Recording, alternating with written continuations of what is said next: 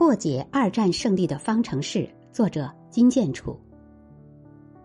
二十世纪四十年代，《战争与和平》的漫画在美英法和东欧国家的报章上唱响主旋律。霍夫曼斯特从同盟国三巨头的生活习性中，从抽烟的角度尽情发挥。你看看他们的身份：雪茄即说明是丘吉尔，长烟嘴表示罗斯福，烟斗就是铁腕斯大林了。是啊，雪茄加长烟嘴加烟斗等于 V，犹如破解纳粹灭亡、人民胜利的一个方程式。三巨头试烟，人尽皆知。丘吉尔用食指和中指发明了微型手势，象征着胜利。英国人只要看到首相两指间仍夹着雪茄，便会信心满满。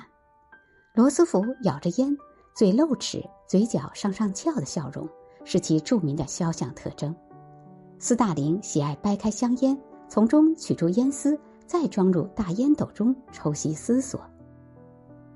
试烟成为领袖们相同的个性化特质，这也是他们可以支配的强大力量。历史学家的一种解释有点意思：二战的胜利基本是一群不健康的人，罗斯福、丘吉尔和斯大林战胜了一个相当健康的人——希特勒，因为其根本远离香烟。